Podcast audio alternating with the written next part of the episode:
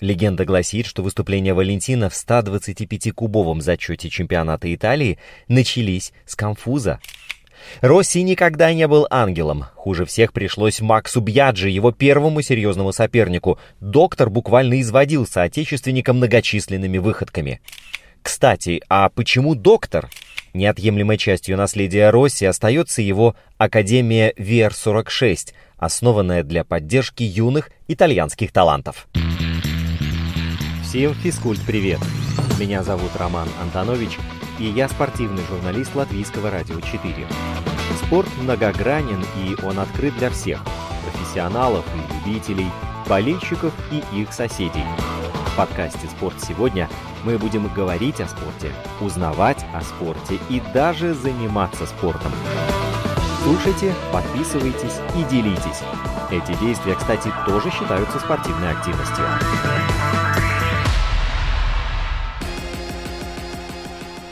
Проведя в премьер-классе MotoGP невероятные 22 сезона, самый успешный мотогонщик современности завершает карьеру.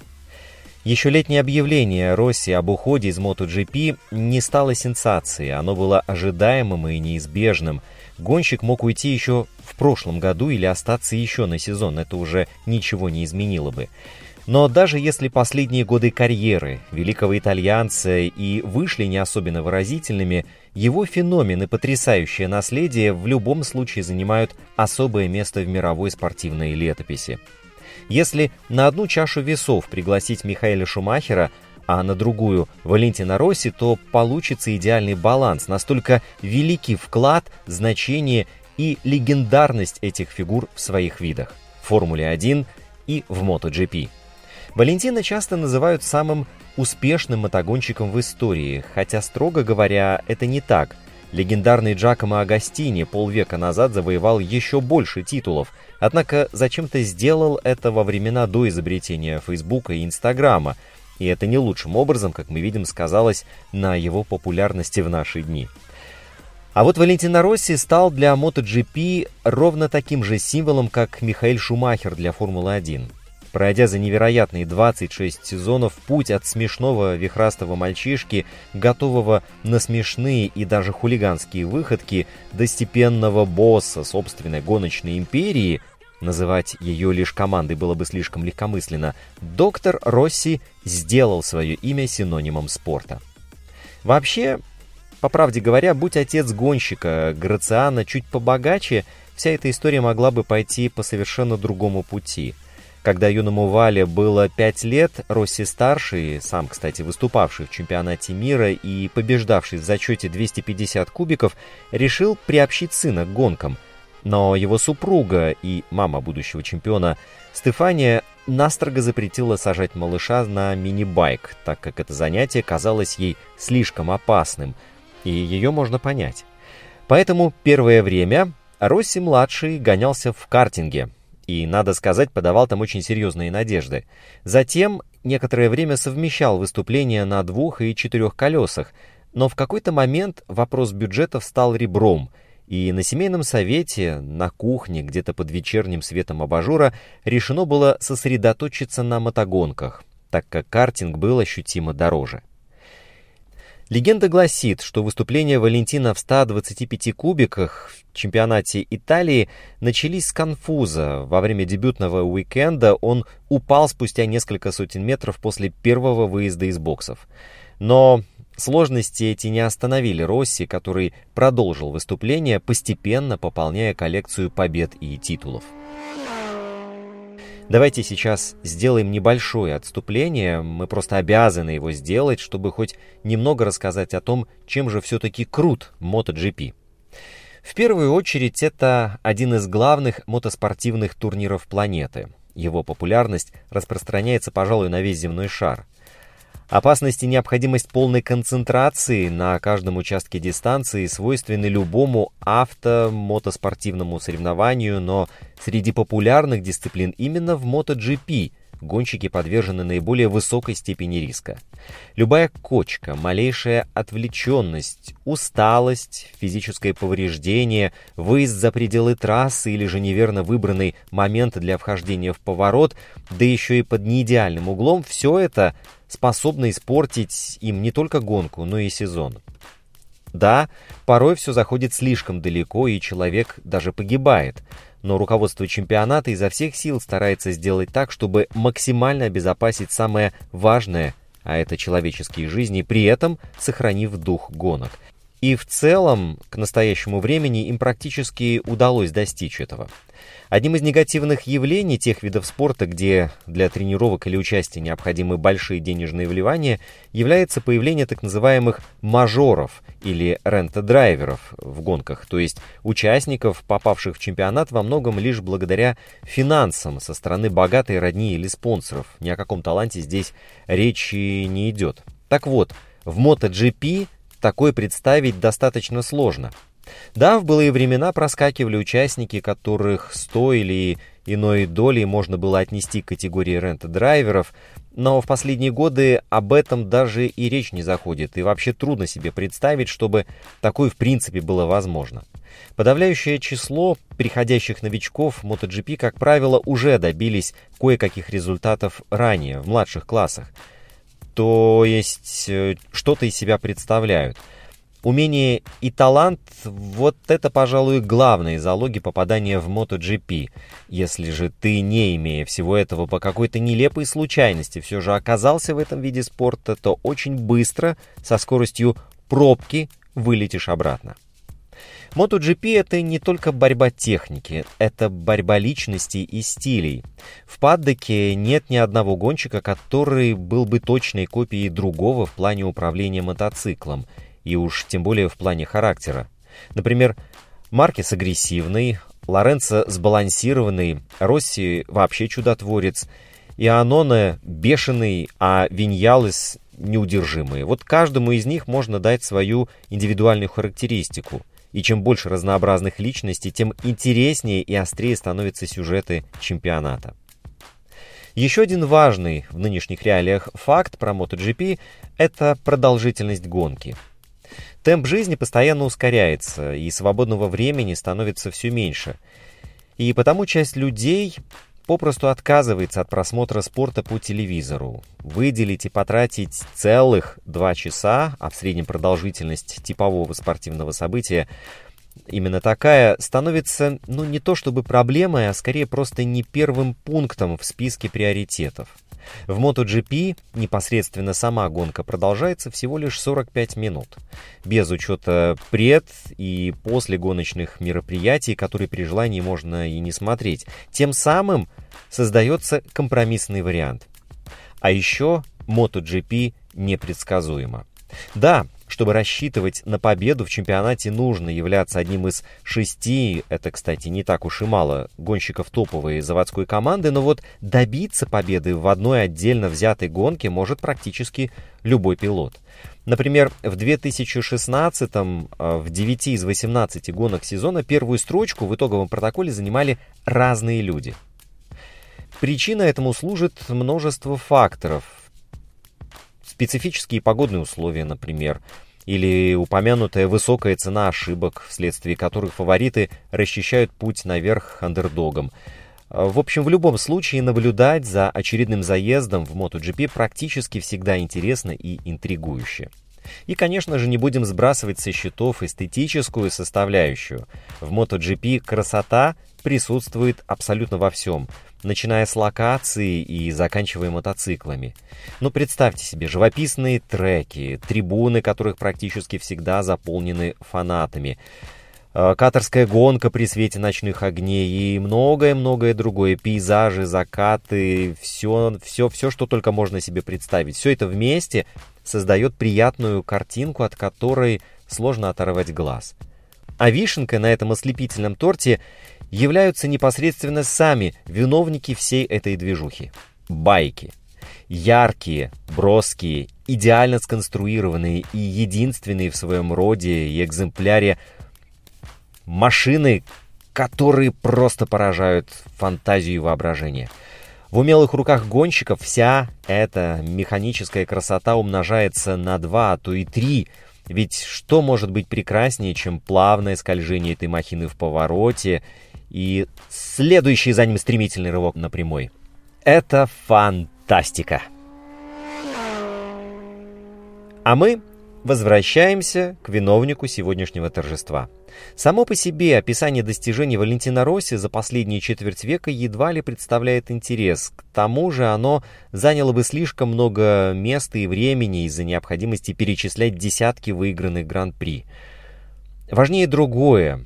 Помимо невероятной скорости, нацеленности на победу и умения ехать быстро, абсолютно на любой технике, итальянец был очень ярок в том, что сопровождало и окружало гонки. Его костюмы, парики и выходки на подиуме не меньше красивых гонок привлекали к MotoGP внимание даже тех, кто прежде не интересовался спортом. Его фирменный желтый лимонный цвет и номер 46, который гонщик использовал по ходу всей своей карьеры, объединили множество болельщиков, которые следовали за своим кумиром по трассам чемпионата. А его отличие от других знаменитых пилотов состоит в том, что Валентина по какой-то причине удалось заинтересовать множество людей мотоциклетными гонками. И я более чем уверен, что без него, особенно в Италии, мало кто знал о MotoGP. И в первой части карьеры спортсмен делал что-то такое особенное, что воздействовало на эмоции обычных людей. Выступая за Хонду первый же сезон в премьер-классе, Росси закончил вторым, а затем трижды подряд завоевал титул. И, казалось бы, столь продуктивное сотрудничество надо продолжать, но Валентина переходит в Ямаху. И многие при этом говорили, что он хоронит свою карьеру, так как молодая команда до того не смогла привести к титулу ни одного из гонщиков. Но первый же сезон с Ямахой стал для Росси чемпионским. Следующий, 2005 год, начался гонкой в Хересе. А на последнем круге Валентина и лидер Хонды Сета Жибернау мчались параллельными курсами. В финальном повороте Росси оттолкнул соперника и поехал к линии финиша. В тот момент весь падок замер в ожидании решения судей. Но те не стали наказывать Валентина, и ситуация откровенно была достаточно спорной. Но, безусловно, в этом эпизоде арбитры как-то подспудно учитывали и популярность итальянского чемпиона, и заработанный им авторитет, и в итоге решили не наказывать. И этот сезон оказался для итальянца вообще триумфальным. В 11 первых гран-при Валентина одержал 9 побед, после чего завоевал пятый титул подряд. Я думаю, что обязательно надо знать, что Валентина никогда не был ангелом. И причем хуже всех пришлось э, Максу Бьяджи, его первому серьезному сопернику. Доктор буквально изводил соотечественника многочисленными выходками, зачастую не вполне приличными. К слову, а почему доктор? Спросите вы. Многие задаются этим вопросом. На этот вопрос ни сам гонщик, ни его отец, несмотря на многочисленные э, вопросы в интервью и так далее, э, так и не дали четкого ответа за все эти годы. Считается, что причина проста. На Апеннинах такое обращение является принятым выражением уважения к человеку. Впрочем, сам Вали любит шутку о том, что его фамилию, очень распространенную в стране, почему-то особенно часто можно встретить именно на дверях медицинских кабинетов. Так, наверное, и повелось. Летели сезоны, менялись соперники, а повзрослевший Росси продолжал пополнять коллекцию кубков один за другим. Ники Хейдену и Кейси Стоунеру удалось прервать серию титулов итальянца, но тот вернулся на вершину и еще дважды стал сильнейшим за рулем мотоцикла Ямаха. На тот момент MotoGP можно смело было назвать чемпионатом Валентина. Вот он стал синонимом спорта в такой же мере, как Себастьян Лёб в ралли или Михаил Шумахер в Формуле-1. Ну да, если уж мы упомянули Шуми, то, конечно, неспроста мелькает в нашем рассказе про Росси эта фигура. В 2006 году, если бы судьбе было угодно, немец вполне мог стать партнером Росси по команде – Речь, разумеется, идет о Феррари в больших призах. Доктор провел несколько серий зимних тестов, и стало ясно, что он вовсе не разучился пилотировать технику на четырех колесах. И Скудерия сделала предложение выступать в ее составе. По свидетельству тех, кто близок к гонщику, Валентина и его отец предельно серьезно размышляли, что выбрать. И в итоге после нескольких месяцев а, все же решили остаться в MotoGP, подписав новый контракт. Байк Yamaha явно требовал улучшения, и эта работа больше привлекала Валентина Росси. При этом он периодически стартовал в раллийных гонках и соревнованиях GT, но это происходило параллельно с главной программой. Делалось в первую очередь ради удовольствия и не тянуло на серьезную историю. Принято говорить, что сложно покорить вершину и еще сложнее удержаться на ней. Но перед теми избранными, кто справился и с тем, и с другим, неизбежно встает новая задача. Двигаясь от победы к победе в своем чемпионате, каждый из признанных фаворитов неизбежно должен отвечать сам себе на очень сложный вопрос. Оставаться и дальше в привычных условиях продолжать бить рекорды по числу всего подряд, или выйти из зоны комфорта и сменить, например, команду, чтобы с ней попробовать добиться успеха. Легко сказку сказывать, и еще проще диванно критиковать кого-то за сделанный выбор, но Росси оказался одним из тех, кто решился на риск. И это вызывает еще большую симпатию и уважение к спортсмену.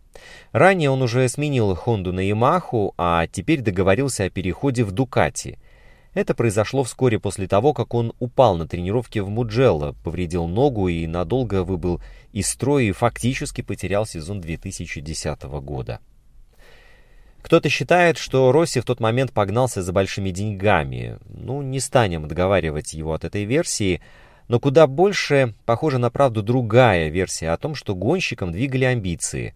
За всю историю MotoGP никому не удавалось выигрывать чемпионат с тремя разными марками. К тому же всех прежних побед Валентина добился на японской технике, а теперь получал шанс выиграть на родной, итальянской. И случись здесь история успеха, то о критике я бы даже и не заикался. Да только так получилось, что за два года в Дукати Валентина так и не покорил вершину подиума. Байк Десма Седичи оказался слишком норовистым и совершенно не подходил стилю доктора. В тот момент сам Росси был на пике формы, и сомнений в его мотивации тоже быть не могло, но уровень команды 10 лет назад был очень далек от нынешнего. В первом сезоне за Борна Панигали Валентина всего раз финишировал в тройке. Во втором сезоне еще дважды. Возможно, останься гонщик в проекте, через пару лет из всей этой истории что-то и начало бы получаться, но он вновь принял решение о переходе и вернулся в Ямаху. Вернуться, знаете ли, вернулся, да только команда была уже не той, из которой Росси уходил всего два года назад. Его бывший напарник Хорхе Лоренцо, их отношения прежде были не самыми простыми, за короткое время взял да вырос в нового лидера Ямахи и завоевал два чемпионских титула – Кроме того, в MotoGP появился новый феномен по имени Марк Маркес. И для доктора новое сражение стало принципиальным. Он должен был переиграть одного испанца внутри команды, а другого в споре за титул. И, забегая вперед, скажу, что ему это удалось, правда, в разных сезонах. 2014 год принес Росси перевес над Лоренцо, но оба уступили Маркесу а следующий год запомнился потрясающей схваткой партнеров по Ямахе за чемпионский титул. Вали и Хорхе были достойны друг друга по ходу всего чемпионата, обмениваясь победами. На предпоследней гонке в Малайзии доктор сошелся на трассе в дуэли с Маркесом за третье место. Оба не любят вспоминать ту историю, но среди болельщиков есть устойчивое мнение, что Марк решил помочь своему соотечественнику Лоренцо стать чемпионом, и поэтому стремился помешать Росси. Тому не хватило терпения, и доктор взял и пнул Хонду соперника ногой, после чего тот рухнул на асфальт. И в отличие от давней истории с Жибернау, судьи не оставили поступок Валентина без внимания. Ему сохранили третье место на Сипанге, но на решающем этапе в Валенсии он должен был стартовать последним. Сама по себе та гонка вышла для Росси потрясающей, с 25 места. Он за три круга поднялся на девятое, а вскоре был уже четвертым – но Лоренцо, которого не атакуя прикрывали сзади и Маркис, и его партнер по Хонде Дани Педроса, доехал до финиша победителем и получил титул. Так Росси и не стал восьмикратным чемпионом MotoGP. После этого у Валентина больше не было подобной возможности. Начался неизбежный путь вниз. Результаты стали медленно, но неуклонно падать. Он по-прежнему оставался великим чемпионом с веселыми буквами «доктор» на пояснице и испытывал удовольствие от гонок, но тут можно провести аналогию с Кими Райконином из Формулы-1. Угнаться за молодыми соперниками становилось сложнее и сложнее. К его чести Росси не сдавался. В 2016 году он с двумя победами закончил сезон на втором месте. В 2017 победил в голландском Ассене, а в 2018 шесть раз поднялся на подиум. Но, судя по резкому спаду, который последовал за этим, подобные триумфы дались ему очень дорого. Против чемпиона, кстати, сыграла новая спецификация шин Мишлен. Они стали более мягкими, и именно это не позволяло Валентина выступать на прежнем уровне. Ямаха, кстати, тоже растеряла всю былую форму. Росси со своей стороны, конечно, пытался повлиять на ситуацию, и после сложного 2019 года он отказался от услуг многолетнего главы своей гоночной бригады Сильвана Гальбузера и предпочел начать работу с новичком Давидом Мунисом, надеясь, что его свежий взгляд поможет изменить ситуацию к лучшему. И хотя поначалу показалось, что дела действительно пошли на лад, подиум на втором этапе в залитом солнцем Хересе так и остался единственным в сезоне. А в конце года итальянец еще и подхватил коронавирус. По итогам сезона 2020 года Ямаха не смогла предложить своей звезде продолжение выступлений в заводской команде – Сменивший доктора Фабио Квартарара наглядно показал, что этот шаг был верным. Другой вопрос, что этот момент самому Росси было бы неплохо использовать, чтобы завершить карьеру, поставить точку. Но желание выходить на старт перевысило здравое чувство красной линии, и мы получили блеклый сезон в составе сателлита СРТ с редкими финишами в десятке, который едва ли вообще кто-то хочет вспоминать в будущем. Многие считают, что Валентина стоило повесить шлем на гвоздь еще пару лет назад. Это и правда, с одной стороны, очень странно видеть гоночную легенду в хвосте пилотона. Если в прошлом сезоне Росси хотя бы время от времени претендовал на подиум, то уже в 2021 году реальный шанс на такой исход был только в Шпильберге, когда под конец дистанции хлынул ливень. Будь та гонка всего на пару кругов короче, Росси бы завоевал свой 200-й призовой кубок в премьер-классе – а его поклонники получили бы шикарный прощальный подарок, но история, как известно, не знает сослагательного наклонения. Но что это мы расстраиваемся? В действительности это все не так уж и плохо и важно. Сама карьера великого итальянца настолько масштабна и уникальна, что в любом случае занимает особое место в истории спорта. Как и всякая звездная история, она состоит не только из успехов, в ней есть и дерзкие выходки во времена противостояния с Бьяджи, и стена, которую представители Росси возвели в боксах в 2008 году, чтобы не делиться информацией о работе шин с молодым Лоренцо. И уже описанная история с Маркисом и многое-многое-многое другое. И именно так, наверное, должна складываться карьера у любой яркой и неординарной личности. Именно такие истории и привлекают болельщиков – показывая спортсмена не безупречным небожителем, а живым человеком. И неотъемлемой частью наследия Росси сейчас остается его Академия VR-46, основанная в 2014 году для поддержки юных итальянских талантов, она отлично выполняет эту функцию. Двое воспитанников Академии, Франко Морбиделли и Франческо Банья, кстати, уже стали чемпионами Мото-2 и уже добились побед в премьер-классе.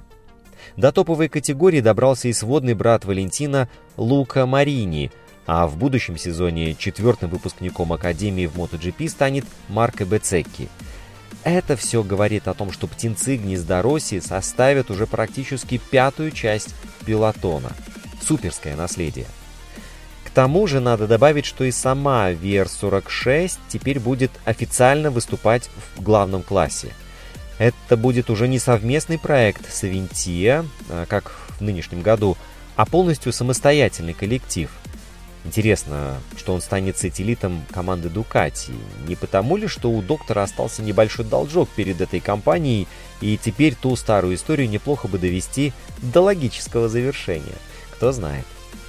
И сколько бы болельщики принципиально не морщили свои носы по поводу саудовских спонсоров VR-46, в действительности внимание со стороны богатых арабов лишний раз иллюстрирует, что Россия является фигурой поистине мирового значения. А знаете, я тут подумал, что, возможно, в чем-то даже и хорошо, что Валентина не ушел из спорта на пике карьеры, что он задержался. Победитель 85 гран-при и обладатель 7 титулов не бросил своих многочисленных поклонников, а лишь понемногу отходил в тень и оставил поле битвы своим молодым соперникам. А, два десятилетия уроженец небольшого городка Урбина и резидент собственной виллы близ Тавульи оставался символом мотогонок. Только тех, с кем он соперничал на трассах за время выступлений, насчитывается несколько сотен, только вдумайтесь. А на подиум вместе с ним поднималось более полусотни гонщиков. И теперь мы сможем увидеть Росси в роли босса команды. Это будет уже совсем другая история, исход которой предсказать не так уж и просто. Постскриптум. Как же без него? А рассказывать истории про неутомимого итальянца можно бесконечно, но я предлагаю завершить наш разговор о покатушках, которые устроили два чемпиона. И было это два года назад, уже после окончания гоночного сезона. Все спортсмены разъехались по пляжам, отпускам и дачам, а Валентина Росси и Льюис Хэмилтон, как полагается отличникам, задержались на трассе имени Рикардо Торма в Валенсии и устроили шоу – которые так любят зрители. Короли Формулы-1 и MotoGP взяли да обменялись техникой. Вот что они приготовили своим болельщикам. А, смотрите, Росси достался W08, чемпионский болид Хэмилтона 2017 года. А вот Льюис получил свежую YZR-M1. На этой Ямахе доктор гонялся в 2019 году и даже дважды приехал на подиумы. Uh, Я немного нервничаю, честно признался Валентина перед заездом. А для пущей серьезности на машину и боксы нанесли номер итальянца 46, а на руль со стороны лицевой камеры налепили красочное прозвище чемпиона — доктор. Uh, Трудно, потому что ты ничего не видишь. Объяснил горячие эмоции после заезда Росси. Сперва сложно, после нескольких кругов начинаешь понимать все лучше, но сперва сидишь вот так. И показывает такую скрюченную фигуру. Мне понравилось, но ветер, ветер. Обменялся опытом Хэмилтон. Все время пытался этот ветер меня сорвать. Это же был ветер, правда? По информации издания Motorsport, на болиде Формулы-1 Валя отстал от Льюиса всего на полторы секунды, а на байке был быстрее на 4 секунды, и похоже, что негласную победу на этих интересных тестах нужно отдать все же итальянцу. Правда, Росси уже не впервые тестирует машину для Гран-при. А семикратного чемпиона сажали в свое время Э, за руль Феррари в 2020, в пятом, в шестом, в восьмом и в десятом годах. 13 лет назад итальянец даже впечатлил Михаэля Шумахера, Перед заездами Росси прошел процедуру подгонки сидений, хорошо поработал на симуляторе Mercedes. Можно сказать, что болид ему был немного знаком. Uh, Прежде всего, в болиде получаешь невероятное ощущение скорости. Перегрузки не доставляли больших неудобств, но к ним нужно было привыкнуть. Как только я вошел в ритм, я мог атаковать. Чувствовал себя настоящим пилотом Формулы-1 и не хотел, чтобы день заканчивался. Признался Валентина. Хэмилтона тоже не посадили за руль неподготовленным. Еще за день до тестов англичанин целый день провел с байком и советами чемпиона Мото-2 2017 года Франко Морбиделли. Более того, у Льюиса был опыт с гоночными мотоциклами с предыдущего года. Он протестировал Yamaha R1M из супербайка, однако техника в MotoGP оказалась посложнее. «Это ракета!» — описал мотоцикл шестикратный чемпион. При ускорении ощущения просто невероятные. Торможение совсем не похоже на Формулу-1. И есть еще много важных мелочей, таких как положение тела и головы в поворотах, передачи. Нужно сходу освоить множество вещей. А завершилось э, все это совместными заездами по трассе на мотоцикле и болиде. 13 чемпионских титулов в одном кадре, две легенды, большая спортивная дружба.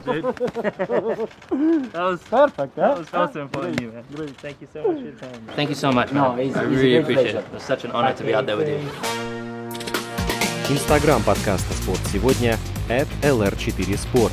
Домашняя страница радиоканала lr4.lv, страница в Фейсбуке «Латвийское радио 4». Слушайте, подписывайтесь и делитесь.